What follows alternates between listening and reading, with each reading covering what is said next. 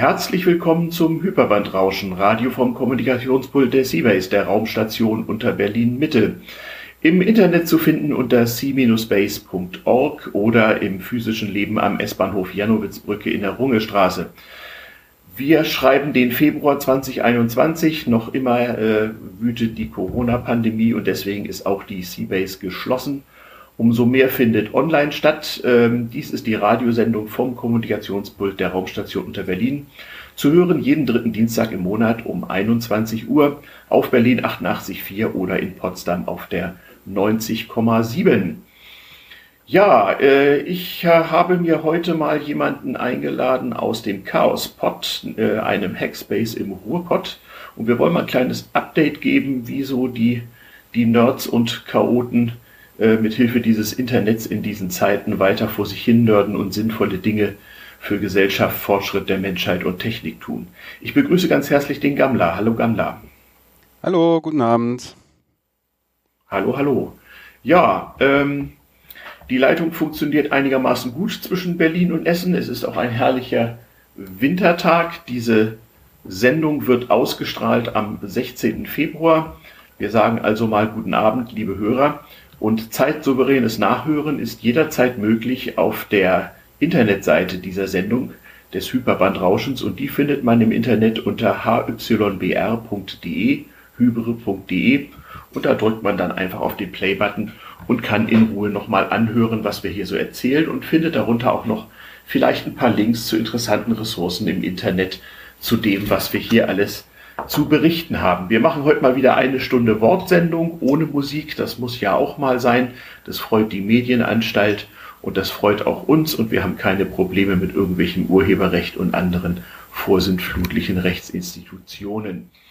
So, ähm, ja, äh, im Grunde genommen ist das, was wir hier tun, ja schon mal äh, Fortschritt der Menschheit. Wir unterhalten uns hier mit Hilfe einer frei zugänglichen Software namens Studio Link. Ähm, aus der Ferne, zeichnen das Ganze auf und das in einem Format, was dann auch gleich sendefähig ist. Ähm, und das ist ja immerhin schon mal etwas, wo wir damals TM, als wir angefangen haben, äh, nur von träumen konnten. Ähm, wann hast du deine erste Radiosendung so aus der Ferne gemacht? Weißt du das noch? Das war irgendwann letztes Jahr. Also da haben wir auch das erste Mal Studio Link benutzt und ähm, ja, ich war von Anfang an ob der Audioqualität begeistert, ähm, mhm. die halt hier erstens übertragen wird und zweitens auch aufgezeichnet wird, so dass man halt hinterher ja. zum Beispiel dann auch einen Podcast äh, gut machen kann. Und ähm, ich bin mir recht sicher, dass du der erste Gast quasi per Remote in unserem Podcast gewesen bist. Ja, das kann sein. Also Podcast ist ja auch so ein wichtiges Medium. Ähm, neben der konventionellen Radiosendung on the air ähm, unterhalten sich die Leute in den Hackspaces in Deutschland und anderswo ja sehr, sehr gerne, sprechen im Mikrofon und dieses Internet und man kann sich diese Dateien dann im Internet anhören oder runterladen oder auch auf dem Smartphone seiner Wahl mit einer kleinen App, einem sogenannten Podcatcher, äh, in Ruhe anhören. Man kann es auch abonnieren. Ein Button mit äh, zum Abonnieren findet sich auch auf der Webseite hybr.de. Ja, worüber reden wir denn heute mal? Wir haben hier so ein schönes interaktives Verzeichnis. Ähm, wir reden erstmal über so allerlei Werkzeuge, mit denen man zu Zeiten von Corona weiterhin seiner Arbeit und seinem Vergnügen nachgehen kann. Äh, da gibt es ähm, Software, mit dem man sich auch in großen Gruppen über Audio unterhalten kann, sowas wie Mumble. Da gibt es auch Apps zu, auf Android heißt die dann Plumble. Ähm, es gibt so schöne kleine Computerspielsimulationen. Ein sehr bekanntes und oft genutztes zurzeit ist Work Adventure. Da läuft man mit einer kleinen Figur durch so eine 2D-Welt und wenn man sich trifft, dann kann man sich auch unterhalten und Dinge miteinander austauschen.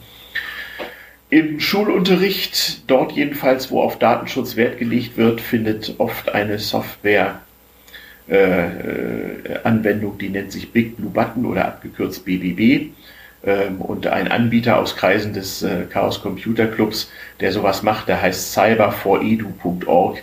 Den Link gibt es dann in den Shownotes zur Sendung auf hybr.de.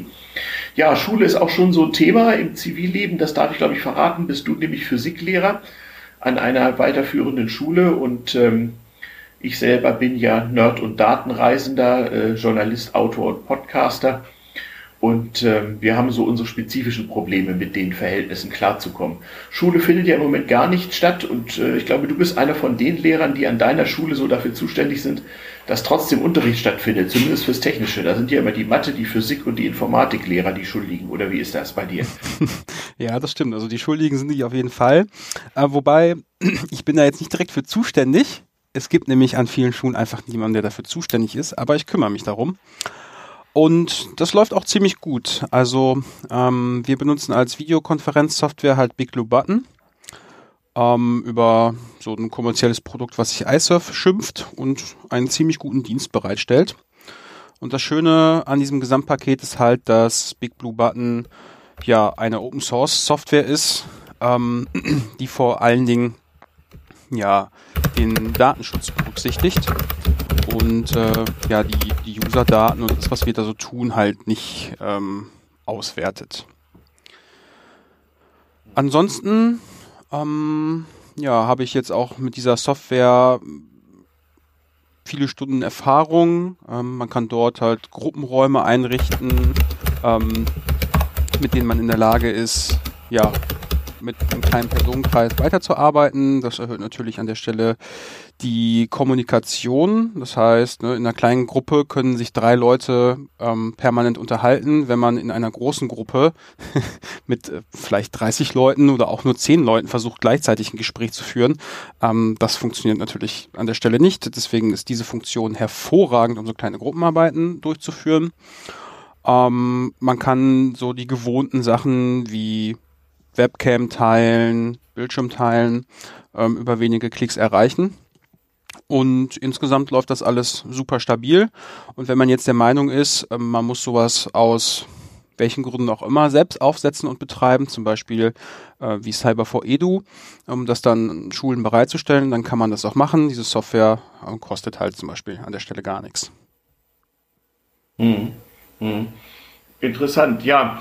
Ähm, also es ist tatsächlich immer so die, die Frage, wie hilft man sich? Und mein Gefühl ist ja nicht nur in jedem Bundesland, sondern eigentlich von Schule zu Schule ist das jeweils unterschiedlich, wie das eigentlich gehandhabt wird. Und es kommt echt immer darauf an, ob es engagierte Lehrer gibt und Leute, die sich mit der nötigen Technik auskennen und sie am Laufen halten können.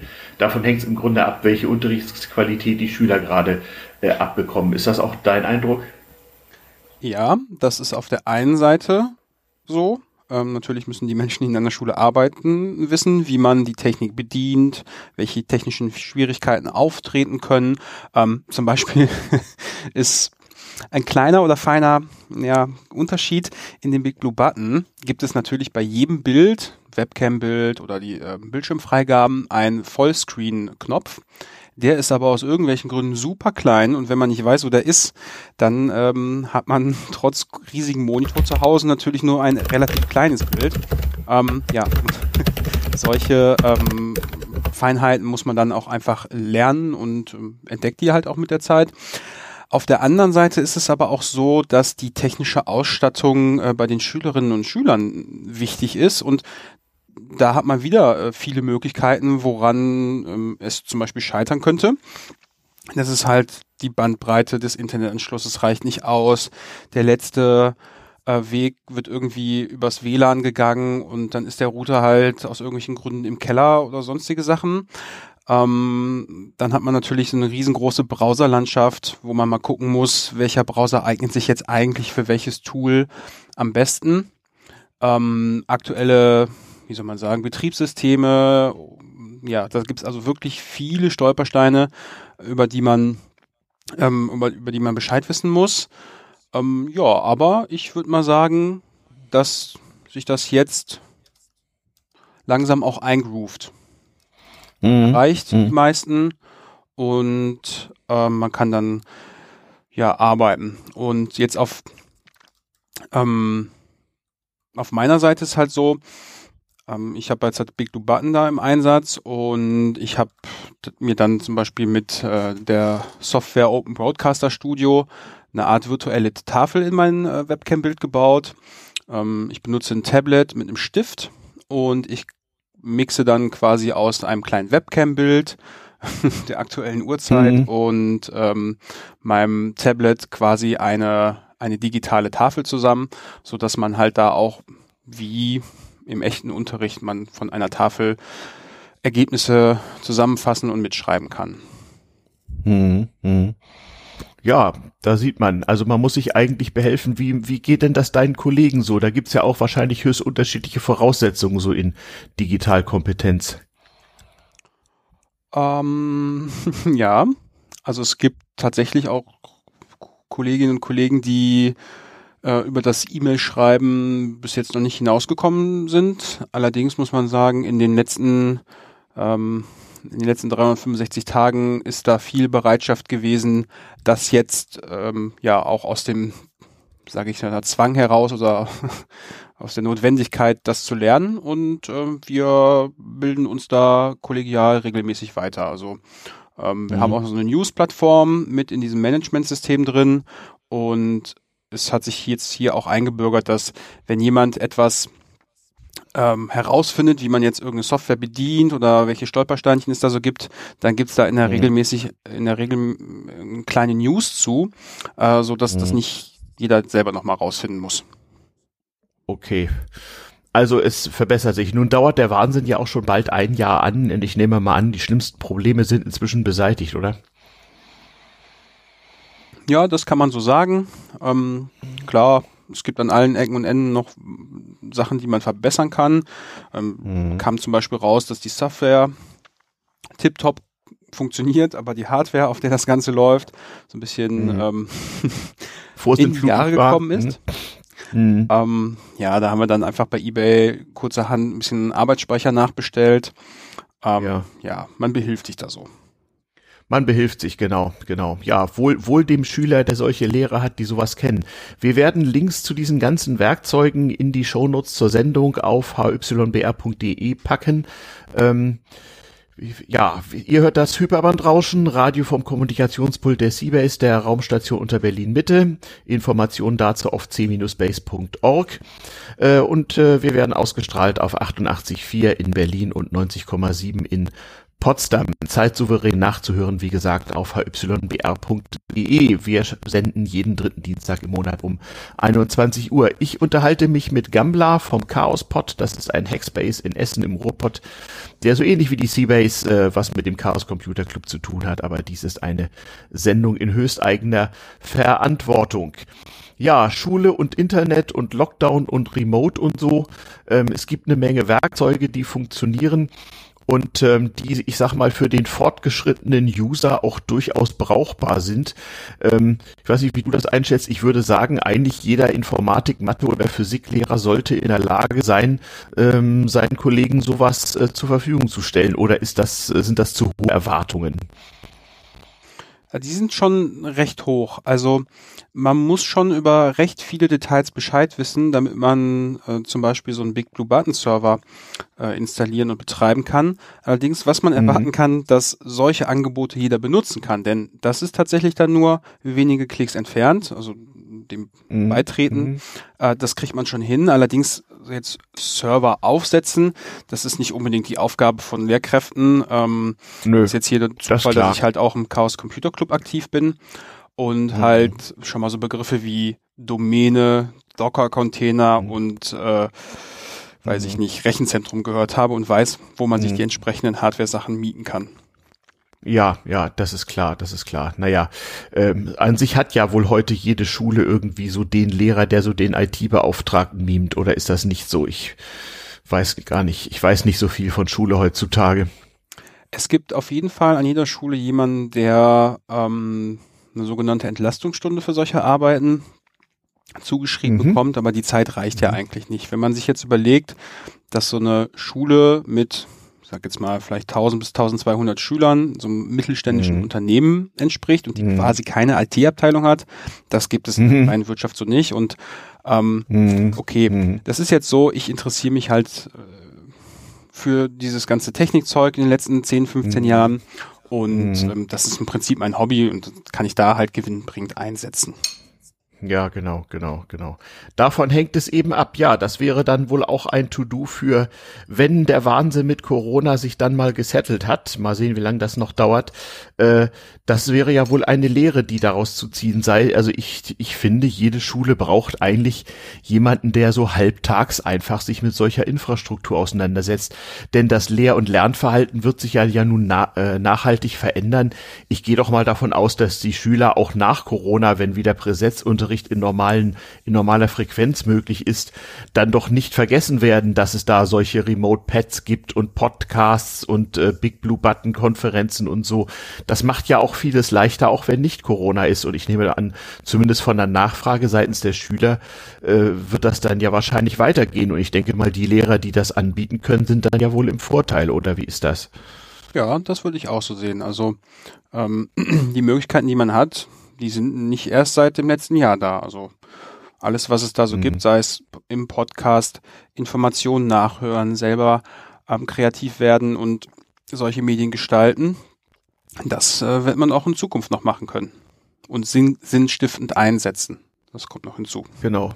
Ich meine, das ist ja in der freien Wirtschaft auch so. Also alle, die jetzt äh, lang Zeit gehabt haben, ihr Homeoffice zu optimieren, werden das ja auch weiterhin nachfragen und anfordern, so dass ich mal davon ausgehe, auch der Büroalltag wird sich äh, hoffentlich dramatisch verändert haben, ähm, wenn die äußeren Bedingungen dann wieder äh, besser geworden sind. Ähm, mal gespannt, wie sich das Ganze entwickelt. Es ist halt eine Kulturfrage, ähm, die sich hier gerade sehr stark verändert, wie so vieles andere auch. Und ich sage immer so so Leuten, die jetzt sozusagen feststellen, hm, dass ihre bisherige Erwerbsarbeit sowohl nicht wiederkommen wird, naja, dann ist halt ein altes Leben vorbei und jetzt kommt ein neues. Da sind wir ja auch nicht alleine in unserer zum Teil durchaus privilegierten Situation mit den Fähigkeiten und Kenntnissen, die wir haben. Auch so manch kleiner Ladenbesitzer musste nun zumachen und mancher wird auch zubleiben und wird sich überlegen müssen, wie er sein Geschäft in Zukunft macht. Und äh, die einen sind erfolgreich ins Internet mit ihrem Business und andere nicht. Ich ähm, habe heute einen Spaziergang hier durch äh, Berlin gemacht und äh, äh, habe mir die ganzen geschlossenen Laden, Läden angesehen und festgestellt, naja, da gibt es so manchen, der wird wohl nicht wieder aufmachen und andere, da ist das offenbar kein Problem. Da hängt ein Zettel mit einer Internetadresse und vielleicht auch noch einer Telefonnummer und dann funktioniert das ja eigentlich recht gut. Ja, und ja, wie will man sagen, also ähm, die, die Tatsache, dass wir uns ja schon alle ähm, in der Hacker-Szene oder in den ganzen Computerclubs halt mit solchen Techniksachen auseinandergesetzt haben, ist natürlich ein Vorteil. So äh, hier weiß man mhm. halt, wie man einen Mumble aufsetzt oder was Jitsi eigentlich ist und was es tut. Wobei ich auch sagen mhm. muss, ähm, dass wir ja vor allen Dingen ähm, zum Jahreswechsel, wo der Chaos Communication Kongress stattfand, noch etwas Neues gelernt mhm. haben. Und mhm. zwar äh, haben wir da ja das Work Adventure kennengelernt. Und ich finde, genau, wir sprachen ganzen, eben schon mal kurz drüber. Hm. Ähm, genau. Diesen ganzen Medien, mhm. Medientools, äh, Kommunikationstools, war das mhm. ja etwas, was für mich zum Beispiel nochmal eine ganz neue Qualität da hineingebracht hat. Ähm, mhm.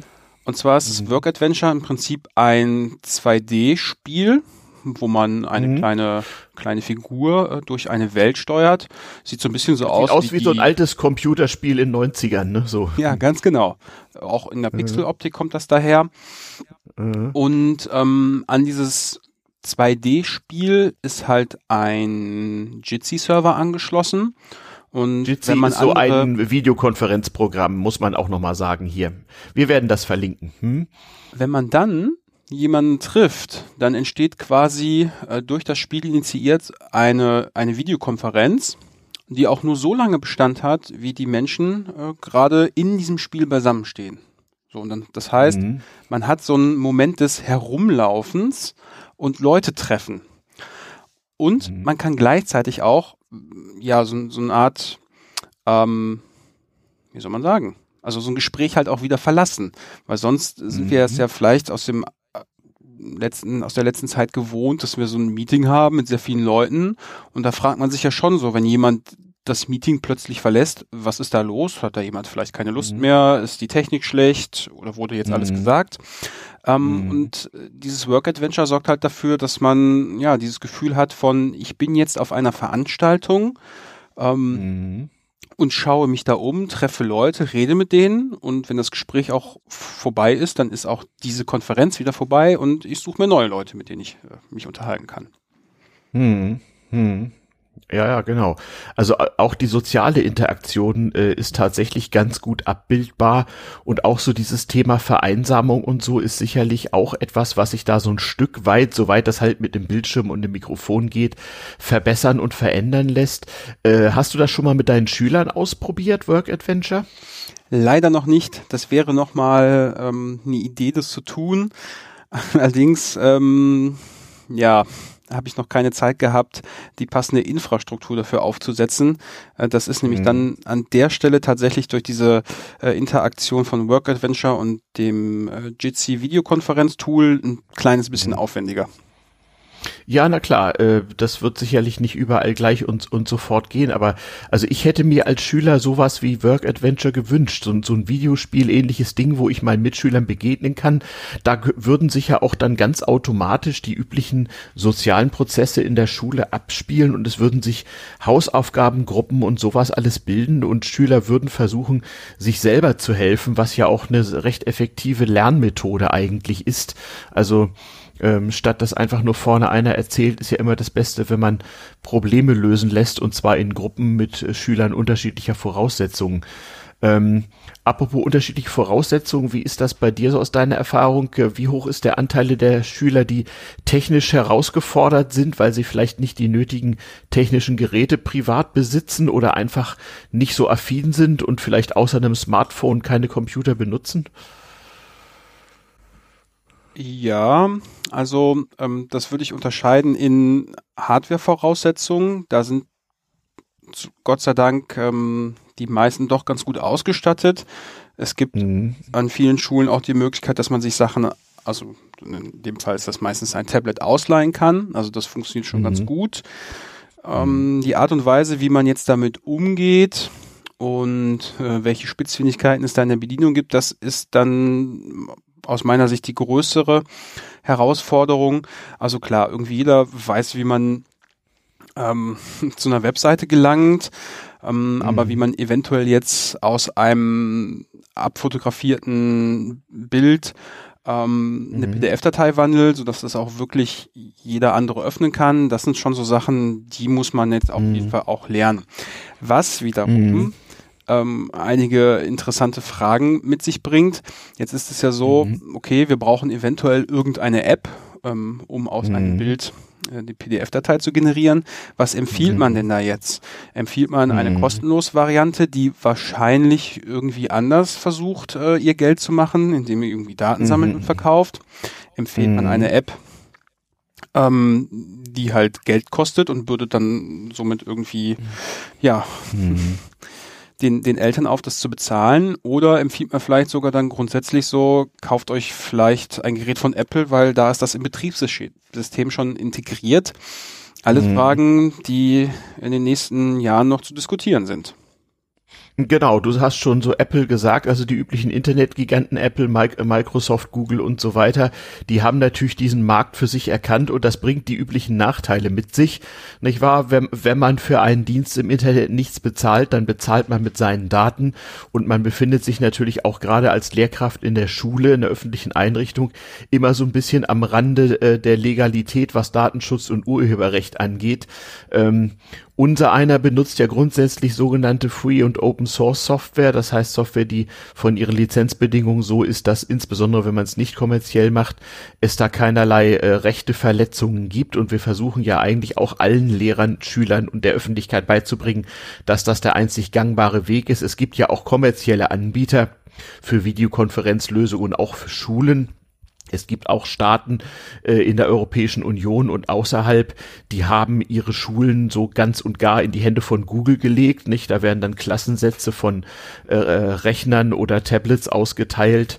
Ähm, wo dann Google äh, äh, Chrome drauf läuft und also sogenannte Chromebooks und wo Google im Prinzip äh, Herr über alles, was da geschieht, ist.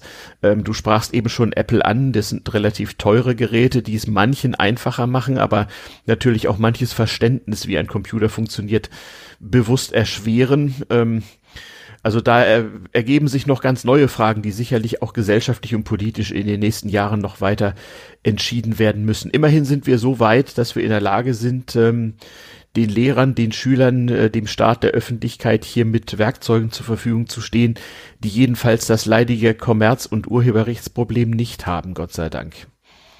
Das war ja auch mal anders. Ja, wobei die Produkte, die von großen Konzernen zur Verfügung stehen, hm. oftmals immer noch so einen kleinen Tick besser sind. Mhm. Ähm, dann teilweise halt auch Geld kosten und die Erwachsenen mhm. sich das ja auch leisten. Ähm, mhm. und dann gibt's dann halt auch diese klassischen Inkompatibili äh, ja, Inkompatibilitäten zwischen irgendwelchen Dateiformaten. Mhm. Ja, das mit sind halt Absicht auch so Sachen, hm, hm, ähm, ja, wo man sich mit rumärgern muss und äh, ja. Ja, das ist halt die Frage so, ähm, möchte ich lernen, wie man jetzt ein bestimmtes Produkt bedient oder kriegen mhm. wir vermittelt die Konzepte, die dahinter stehen? Denn ja, da, da können wir mal kurz, äh, äh, kurz mal abschweifen. Also äh, es ist ja nicht, äh, wie soll ich sagen, äh, politisch-ideologische Ver Verblendung, warum wir aus dem Chaos Computer Club und seinen und seiner Umgebung so nachdrücklich dafür plädieren, freie und offene Software zu benutzen. Man kann ja diese politischen Probleme, die zu lösen sind, auch an ganz einfachen Dingen festmachen. Wenn etwa jüngere Schüler gerne mal so solche Erklärsendungen sehen wie die Sendung mit der Maus im öffentlich-rechtlichen Fernsehen, finanziert mit unseren Beiträgen oder Gebührengeldern und zum Teil auch Steuergeldern, ähm, dann werden die nach einer gewissen Zeit aus diesem Internet getilgt, weil das halt urheberrechtlich so vorgeschrieben ist. Ähm, das sind im Grunde genommen politische Missstände, die man wirklich dringend mal adressieren muss.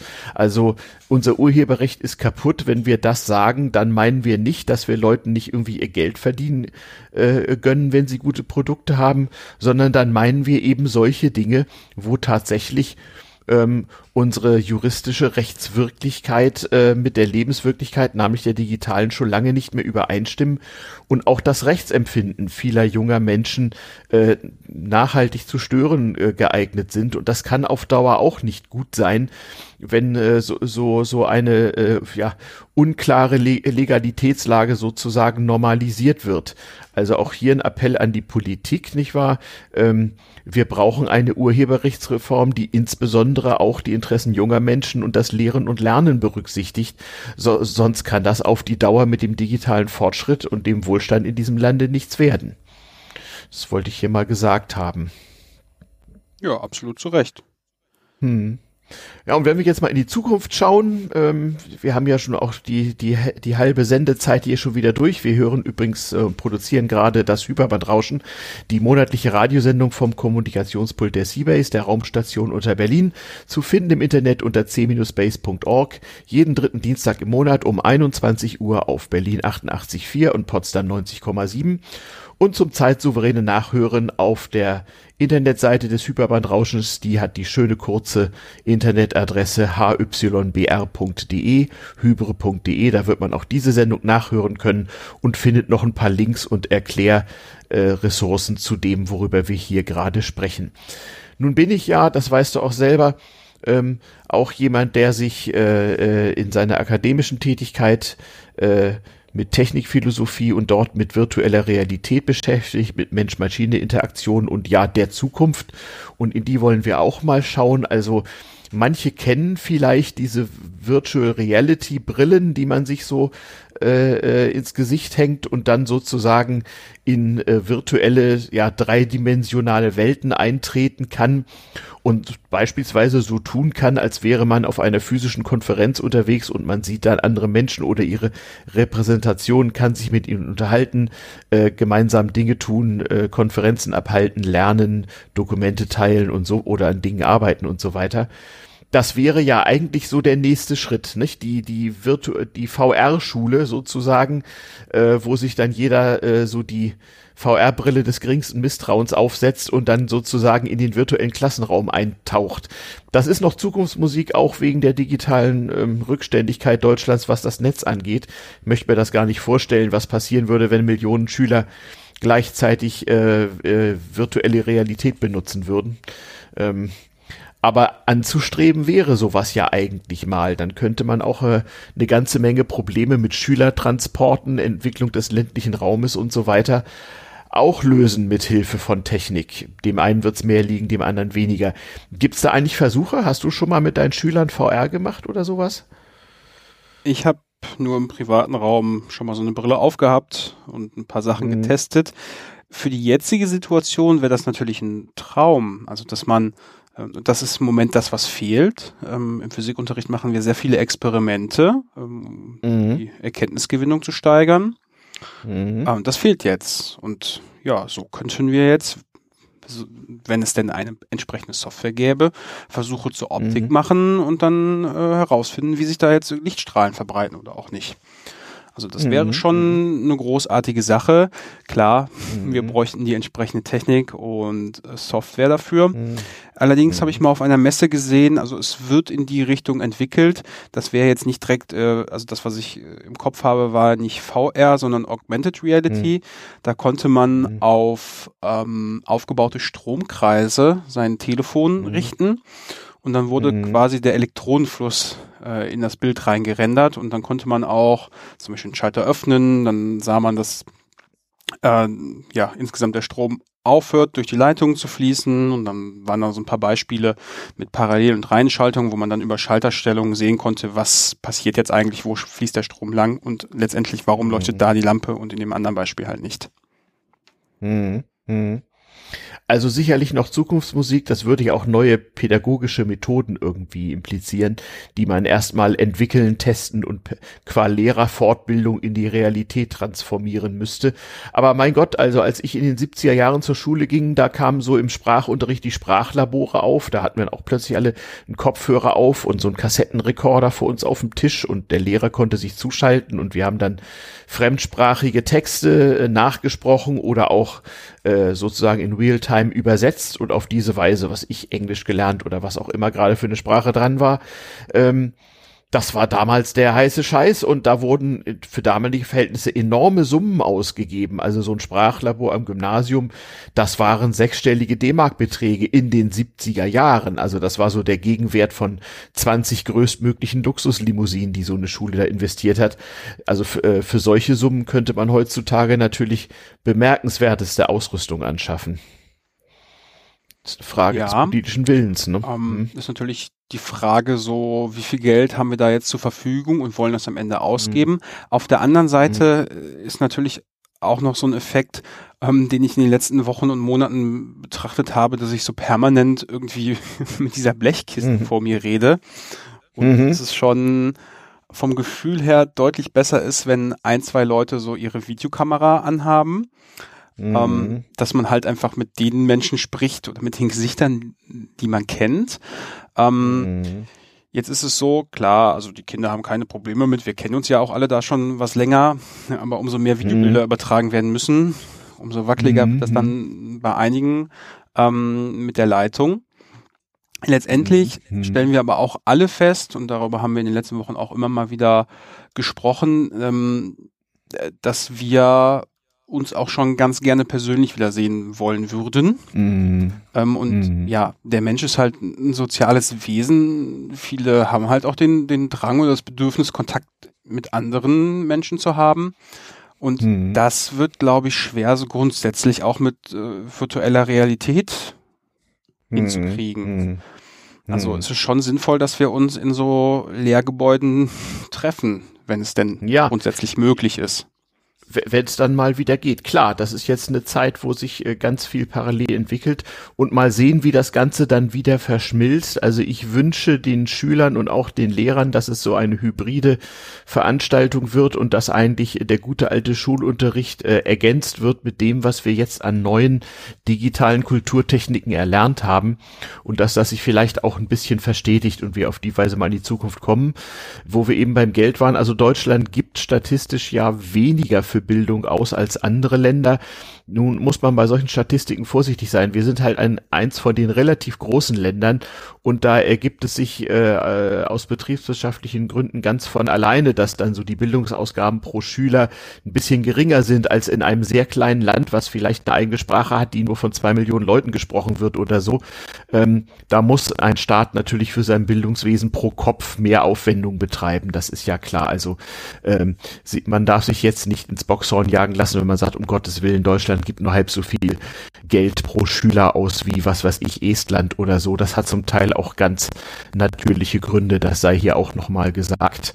Ähm, aber in der Tat, also die digitalen Bandbreiten, die man dafür braucht, der Ausbau des Internets in Deutschland, das äh, ist sicherlich äh, äh etwas, was der Sache im Moment noch ein wenig im Wege steht. Und es braucht die Kompetenz, umzugehen. Wir sprachen eben über die kommerziellen Produkte. Das ganze Thema Datenschutz, Datenschutzbeauftragter in einer Schul- oder Schulaufsichtsbehörde zu sein, ist sicherlich auch kein reines Vergnügen im Moment. Ähm, es gibt ja auch Schulen, es gibt ja auch Projekte übrigens vom Chaos Computer Club, so Chaos macht Schule und sowas, die weisen ganz klar darauf hin, dass das, was einige Schulen aus der Not im Moment machen, ähm, also Anwendung äh, kommerzieller Produkte für äh, ja, Fernunterricht im weitesten Sinne, dass das schlicht und ergreifend illegal ist nach jetziger Rechtslage, vor allem aus Datenschutzgründen. Man möchte eben nicht unbedingt ähm, dass äh, äh ein Konzern in USA äh, sehr, sehr viel weiß über deutsche Schüler und was denn wo passiert, wenn der nächste äh, äh nicht ganz astreine Präsident dort an Nacht ist und vielleicht anfängt, äh, diese gesammelten Daten seiner Konzerne zum Nachteil anderer Länder oder ihrer Bevölkerung äh, äh, zu benutzen. An sowas muss man ja auch denken. Also digitale Souveränität und Selbstverteidigung ist nicht nur eine individuelle Frage, für jeder selbst verantwortlich ist und wo wir Kompetenz bei unseren Schülern und Politikern entwickeln müssen, sondern das ist auch etwas, was Staaten betrifft. Und äh, wenn ich so sehe, was so an äh, Cybersicherheit und Cyberwar so auf staatlicher Ebene passiert, der ganze Kompetenzwirrwarr und so weiter, dann scheint mir das doch noch etwas unterbelichtet zu sein. Müssen wir also auch ganz dringend sehen, dass wir ähm, da mal vorankommen, so als äh, Deutschland und als Europäische Union. Das sei hier auch mal gesagt. Ja, da sind wir ein bisschen abgeschwiffen, aber ich glaube, das äh, illustriert ganz gut die Relevanz dessen, äh, was wir hier tun. Da merkt man übrigens auch nicht, äh, die Hacker und die Hackspaces, die ja nicht zuletzt auch so, eigentlich so, so ein bisschen Erwachsenen-Spielplätze sind, wo die Nerds äh, gerne mit Technik spielen, die stellen sich im Moment in erstaunlichem Umfang in den Dienst ja, der Gemeinschaft und äh, versuchen das zu verbessern, was der Staat aus eigener Kraft im Moment nicht kann. Ähm, äh, nicht nur in den Schulen, sondern etwa auch im Gesundheitswesen. Ich äh, an die ganzen Initiativen aus, vom Beginn der Pandemie, wo Leute sich also wirklich äh, hingestellt haben und auf 3D-Druckern dringend benötigte Ausrüstung produziert und so. Das ist eine Art von Gemein- und Bürgersinn, von dem ich eigentlich hoffe, dass der sich auch erhält nach dieser Krise und auch weiter zur Verfügung steht. Ja, da waren wir bei der virtuellen Realität der Schule, äh, der Philosophie dazu, auch schon ein bisschen äh, die Problematik unseres veralteten Urheberrechts haben wir angesprochen, natürlich auch die wirtschaftlichen und politischen Interessen, die dahinter stehen. Hm. Wir könnten jetzt ein bisschen äh, über äh, wie soll ich sagen, ja, äh, virtuelle Realität und Philosophie weitermachen. Wir könnten auch äh, ähm, mal so ein paar Nerd-Tools für Corona nochmal Re Revue passieren lassen und uns ansehen, was man mit Computern so an Kunst und Schönheit schaffen kann. Das ist ja Teil der Hackerethik, so wie wir sie verstehen. Was hältst du davon? Oder haben wir das Thema Schule noch nicht so ganz, noch nicht so ganz zu Ende beleuchtet hier? Ich finde noch einen Punkt spannend, und zwar hm. könnte man im Moment den Eindruck auch gewinnen, jeder kriegt äh, ein Tablet in die Hand und dann ist äh, alles in Ordnung gekommen. Hm. Ähm, was auch noch so Fragen sind, ist ja, wer wartet diese ganzen Geräte? Ähm, hm. Ich habe das Gefühl, dass vor allen Dingen auch der Begriff Smartphone uns allen, die wir das benutzen, suggeriert, ähm, dass das eine Zaubermaschine ist, um die man sich nicht kümmern muss. Äh, mhm. auf aber in, ja. ja. wenn man irgendwie ähm, sich mit der Technik umgibt, stellt man ja doch fest, dass man regelmäßig Updates der Firmware ausführen muss. Einige Betriebssysteme fragen ja auch regelmäßig danach, beziehungsweise auch immer dann, äh, wenn gerade der ungünstigste Moment angebrochen ist. Mhm. Dann eine andere Frage, über die man noch nachdenken sollte, ist, ähm, wie lange halten die Geräte? Kann ich zum Beispiel die Akkus austauschen oder habe ich nach mhm. zwei bis drei Jahren einen großen äh, Berg an Elektroschrott? Und ja. Ähm, ja, wenn man sich ein bisschen damit beschäftigt, wo die Materialien oder die sogenannten seltenen Erden herkommen und wie die gewonnen werden. Mhm. Ähm, mhm. und wie wenig sie recycelt werden. Mhm. Ja, dann muss man darüber nachdenken, ist es sinnvoll, dass auch schon sehr junge Menschen jetzt alle iPads kriegen oder mhm. eben andere Tablets. Äh, oder ist es halt ähm, trotzdem noch besser, mit Stift und Papier zu arbeiten? Ja, das ist ja ohnehin, also ich, ich, ich betreibe ja nebenbei so einen Podcast, der sich so mit Technik und Technikkulturgeschichte beschäftigt. Ähm, das ist ja in der Tat so, dass man heute als noch gar nicht so alter Mensch, also ich bin, befinde mich noch so im oberen Mittelfeld der Alterspyramide, ähm, dass es schon erstaunlich ist, dass mittlerweile Dinge von vor 20, 30 Jahren äh, für Schüler von heute sehr, sehr weit weg sind. Ich habe neulich mal, äh, ich weiß gar nicht mehr, wie, wie das war, auch im Rahmen so einer so einer Online-Bildungsveranstaltung äh, tatsächlich über dieses Internet äh, Schülern beigebracht, wie man so mit Papier und Bleistift rechnet, unter anderem wie man Quadratwurzeln zieht. Dazu muss man natürlich erstmal gemeinsam so die Quadratzahlen bis 1000 auswendig lernen, so mit Vor- und Nachsprechen. Das war recht lustig. Gute alte Schule sozusagen. Ähm, auch so Schreibschrift und alte Schreibschriften und sowas habe ich mich auch mal mit beschäftigt. Das geht mit entsprechender Kamera, Kameraausrüstung sehr, sehr gut. Da waren die auch auch ganz, äh, ganz interessiert.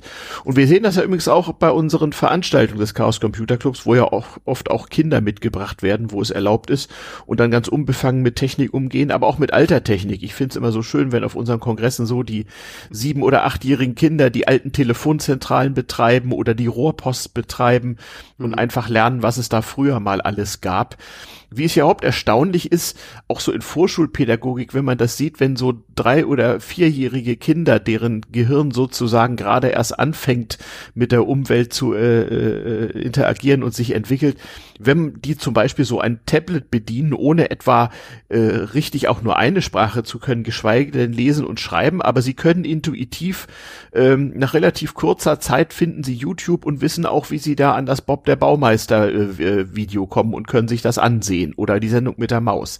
Das schaffen sie tatsächlich und ähm, das illustriert ja eigentlich auch, welche Verantwortung auch die schon frühkindliche Pädagogik da hat. Also Computer im Kindergarten wird uns möglicherweise so absurd das klingt, auch noch zu beschäftigen haben. Und wie immer die Frage, welche alten nicht digitalen äh, Kulturtechniken br bringen wir Kindern bei. Letzten Endes geht's ja auch um eine Methodenkompetenz. Nicht nur, wie war das früher, sondern wozu ist das gut.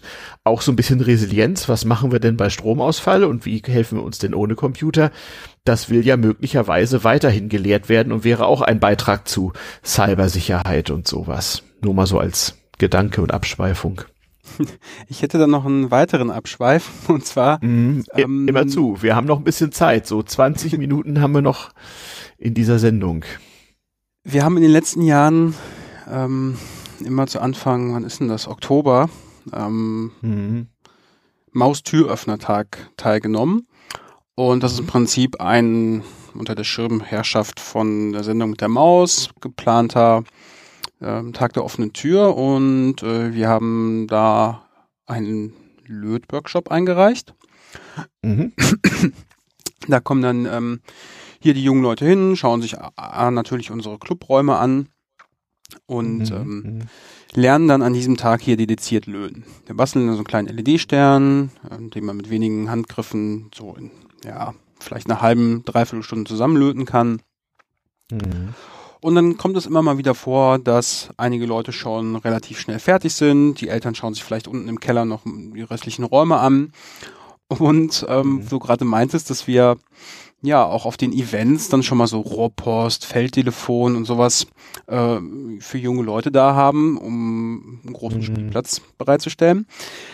Das mhm. haben wir mhm. hier in unserem Club auch. Und zwar befinden sich hier unser Verein auf mehreren Etagen und es gibt hier alte Wählscheibentelefone. Und für die, die mhm. fertig sind, gibt es immer eine Extra-Mission, und zwar unten im Keller anzurufen, um mal zu fragen, wo ihre Eltern sind. Ähm, mhm, mhm, es hat noch nie jemand geschafft, mit dem Wählscheibentelefon im ersten Versuch ähm, anzurufen. Die Nummer aus dem Keller steht draufgedruckt.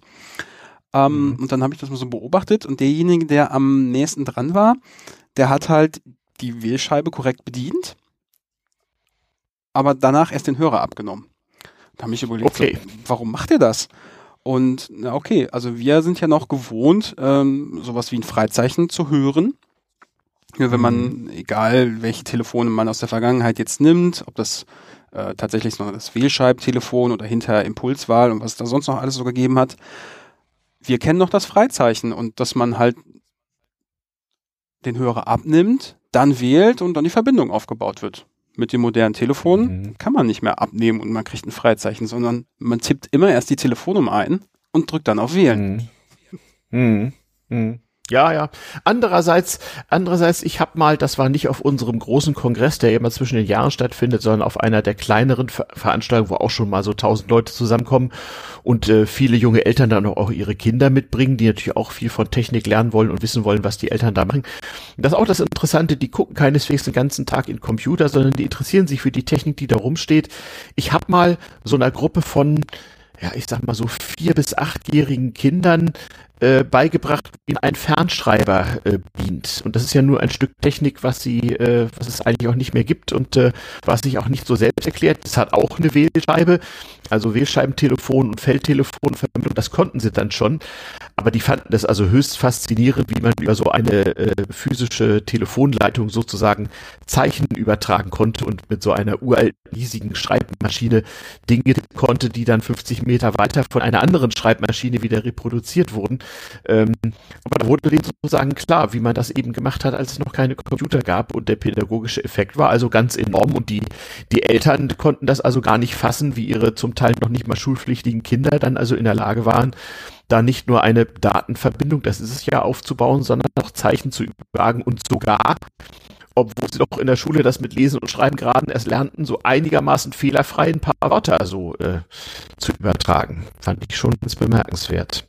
Ja, ich erinnere mich auch mal gern an diese Veranstaltung zurück, vor allen Dingen bis zu dem Moment, ähm, wo, wo jemand dann rausfindet, äh, was das Terminal Bell ähm, macht.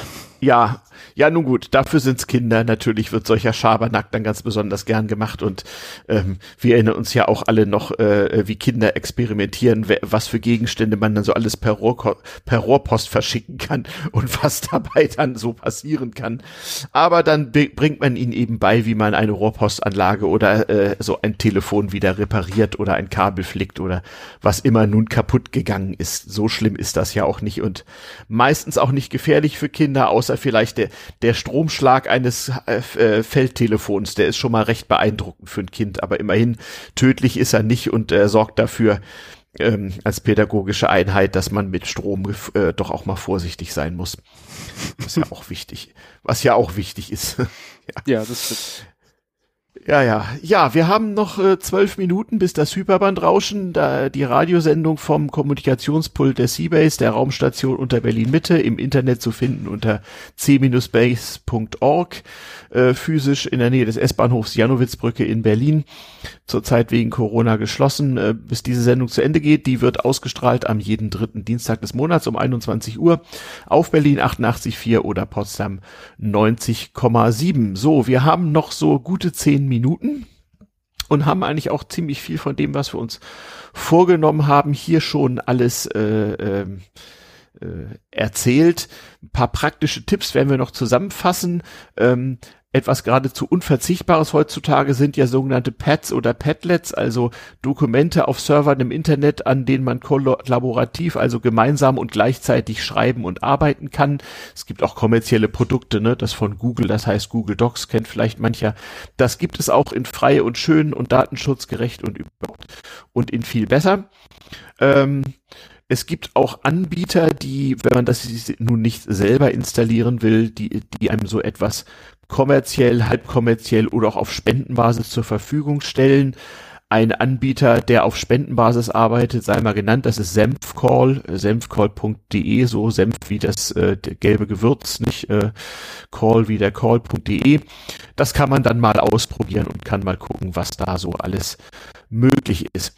Es gibt auch jede Menge freie Pet-Server vom Chaos Computer Club und anderen Organisationen. Vielleicht werden wir mal ein paar davon verlinken, damit man das einfach mal äh, sehen kann und sich selbst damit behelfen kann. Datenschutz geht alle an, ne? auch da. Ähm, auch so ein Gratis-Programm äh, des äh, lokalen Hackerspaces äh, entbindet nicht von der Pflicht, sich Gedanken darüber zu machen, wo da die eigenen oder womöglich gar fremde persönliche, personenbezogene Daten womöglich landen. Ähm, da muss man natürlich weiterhin äh, dran denken. Das sei auch hier gesagt. Ja, prima Sache eigentlich so. Ähm, wir haben da auch, wie gesagt, mal so ein Pad von euch vom Chaospod aus Essen. Den findet man unter chaospod.de. Ihr habt übrigens auch einen Podcast, fällt mir ein, können wir auch mal pluggen hier. Podcast.chaospod mit doppelt.de, Chaos wie Ruhrpod. Ähm, den kann man auch abonnieren und äh, wird äh, ja so im Monatstakt schlauer, wenn man ihn hört, nehme ich doch wohl an. Ne? Ich gehe davon aus, dass man ein bisschen schlauer wird. Ähm, Ziel dieser Sendung ist, ja, Neuigkeiten so aus unserem Bereich und der Umgebung zu verbreiten und meistens haben wir noch ein kleines technisches Thema dabei. Äh, die mhm. letzte Folge ging um Mikrocontroller und wie wir so damit groß geworden sind.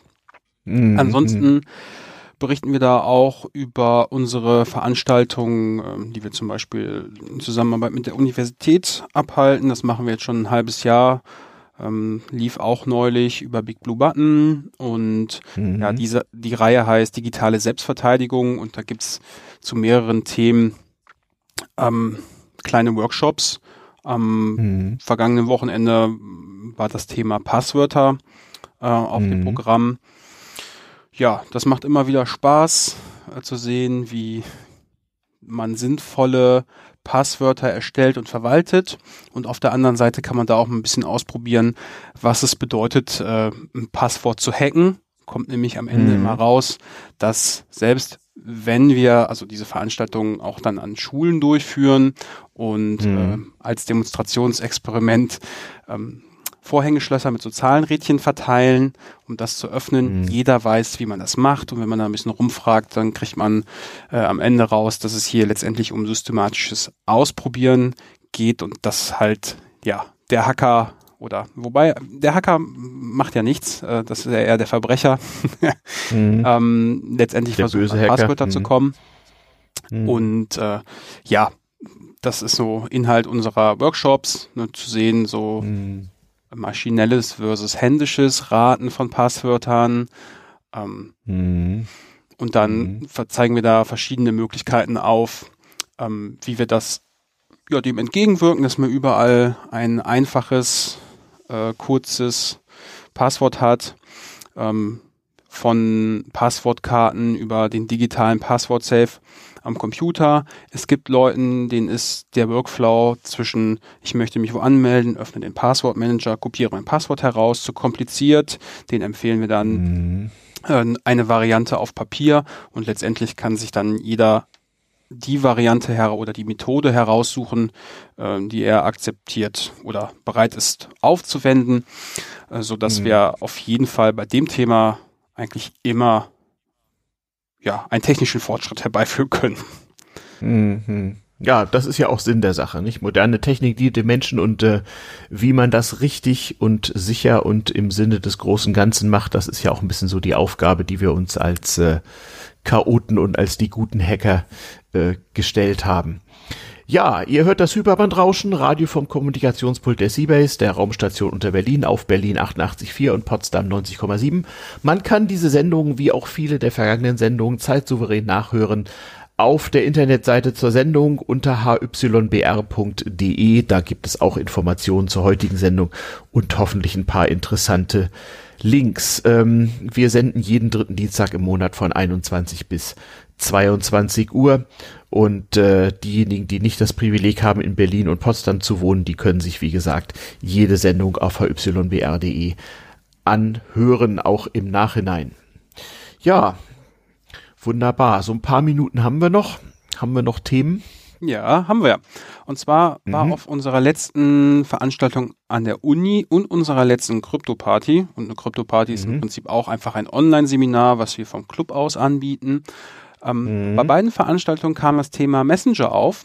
Das beschäftigt mhm. ja aktuell auch äh, viele Leute. Denn mhm. äh, WhatsApp hat da ja ein, wie soll man sagen, wie nennt man das denn? Ähm, ein bunten Strauß von Problemen. ja, und, so könnte und ist man daher von ist daher von übel und gehört abgeschafft. Ja. Mhm. Und ähm, ja, dieser bunte Strauß von Problemen äh, ist ja, würde ich mal sagen, nach unserer beiden Meinung auch schon eigentlich immer da, aber durch die aktuelle Zusammenlegung mit den Daten von Facebook selbst gibt es viele Leute, die darüber nachdenken, sich eine Alternative zuzulegen. Mhm. Mhm. Und ähm, ja, wir könnten ja hier an dieser Stelle auch nochmal eine Empfehlung aussprechen von den Sachen, die ja. man alternativ auch benutzen kann. Mhm. Mein mhm. Favorite im Moment ist ähm, Element.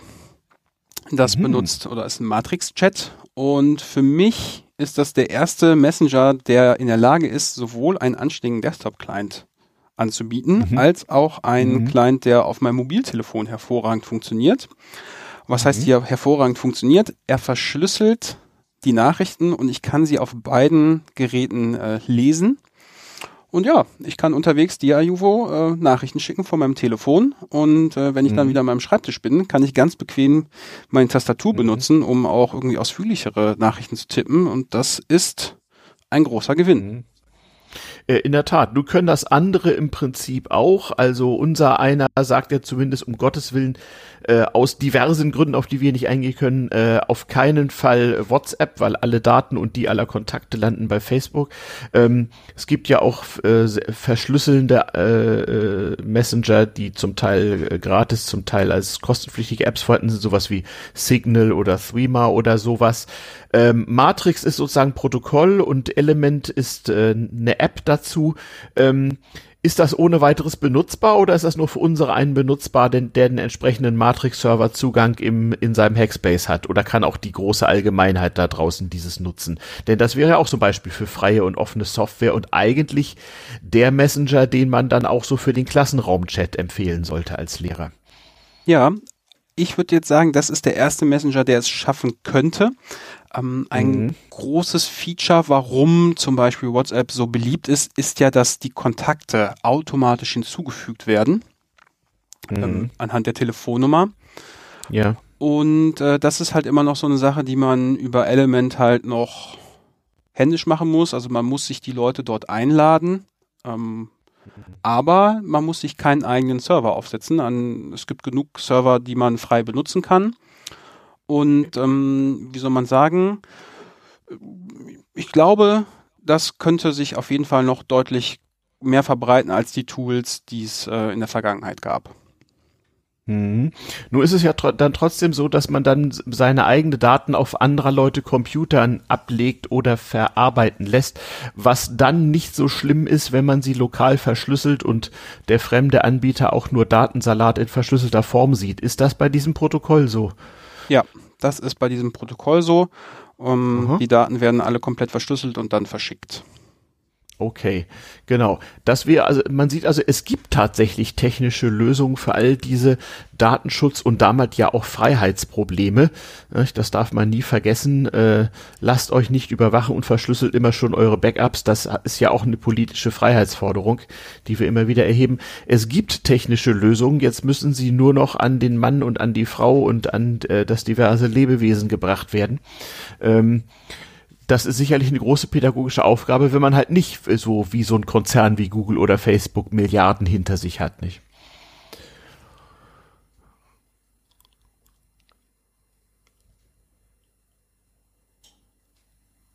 So, hören, hören wir mal kurz.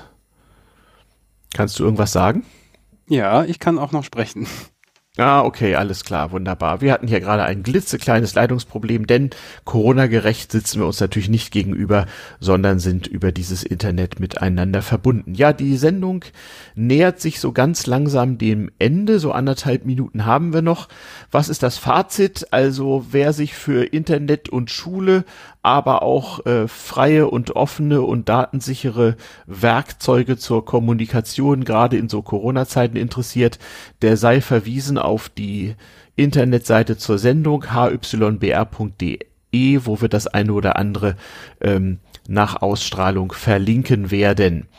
Ähm, ich spreche und habe gesprochen mit Gamla vom Chaos Pod in äh, Essen, der Ruhrpott-Repräsentation des Chaos Computer Clubs, selbst der Ajuvo vom Kommunikationspult der Siebes, der Raumstation unter Berlin Mitte, c-base.org.